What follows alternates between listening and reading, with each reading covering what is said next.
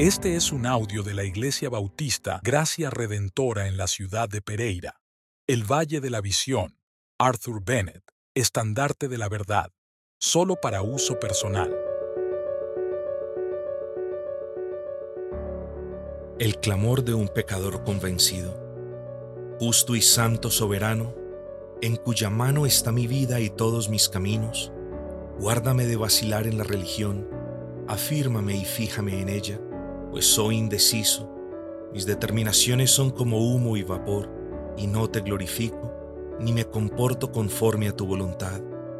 No te apartes de mí antes de que mis pensamientos se conviertan en actos y los brotes de mi alma en una flor plena, porque tú eres tolerante y bueno, paciente y amable.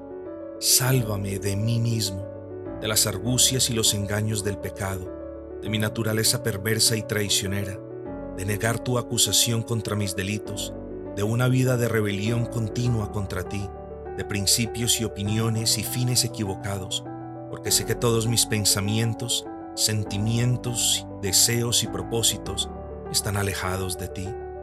Me he comportado como si te odiara, aunque tú eres el amor mismo. He intentado tentarte en todo, hasta agotar tu paciencia. He vivido malignamente de palabra y acto de haber sido un príncipe, hace tiempo que habría acabado con semejante rebelde.